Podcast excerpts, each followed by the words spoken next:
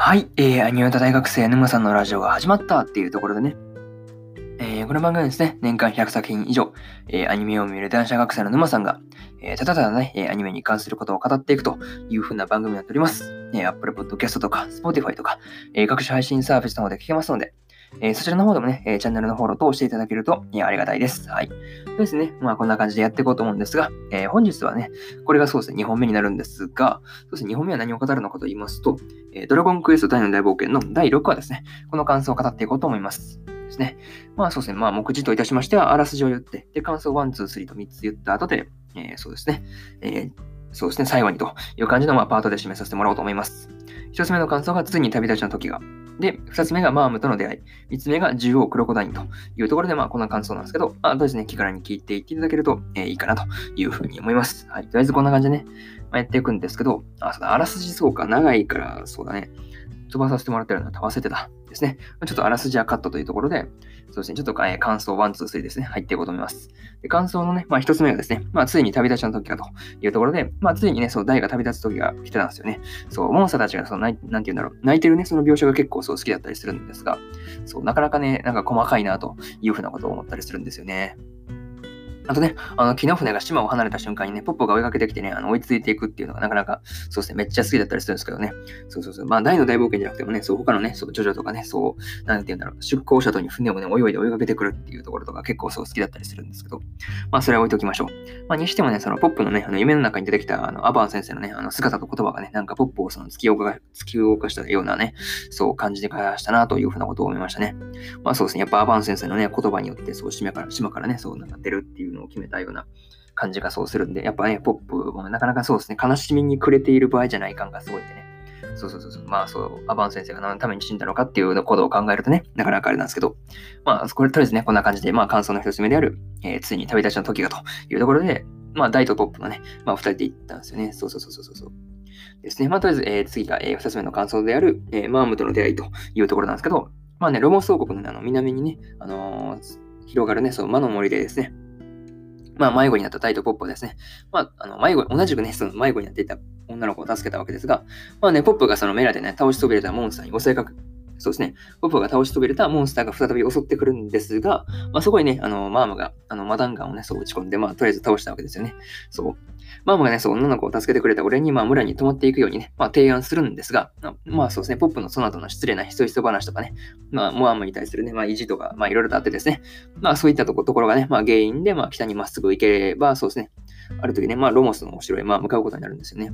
そう、まあ、二人ともね、そのゴメちゃん忘れていったらダメだろうっていうところをちょっと突っ込みたいところなんですけどね。まあ、とりあえずこうですね、二つ目の、まあ、感想である、えー、マームとの出会いっていうところですよね。そうそうそうそう。で、次がそうですね、三つ目なんですけど、まあ、三つ目がそうですね、えー、獣王クロコダインというところですよね。まあそうですね、魔王軍の110魔団の軍団長である、えー、クロコダインがついに出てきたというところですよね。前もそうですね、声だけだったら出てきましたね。あの、すすめのところですよね。まあね、そう、わざわざね、あの、魔王軍の後、そうですね、6つの軍団のね、まあ、説明をね、してくれたりとかするのが、まあ、やっぱ、なんかそうですね、正々堂々とね、まあ、してるというか、まあ、優しいところではあるかなというふうなことを、えー、思ったりしました。まあ、にしてもね、そのポップが逃げ出したのは、まあ、保身という観点からすれば、うん、正しいけどね、そうそう、ちょっとね、そう、なんて言うんだろう。まあ、代を見捨てていくっていうのは仲間としていかがなものかというところであるかなというふうなことを、えー、思ったりしました。まあね、その後にあの繰り広げられたね、あの大とクロコダイの戦いもなかなか白熱したものがあったというか、そして大地山で無理なら開破山みたいな感じで、そう、大が次々とね、戦い方をそうちゃんと考えて変えていくっていうのがなかなかすごいいいところだったりするかなというふうなことを、えー、思ったりしました。あとそうですね、クロコダインのね、あの戦いは無人らしく正々堂々と、正々堂々とね、まあしてるからなんか見ていてそう気持ちがいいものだなというふうなことを、えー、思ったりしました。とりあえずそうですね、これが3つ目の感想である、えー、獣王クロコダインというところですね。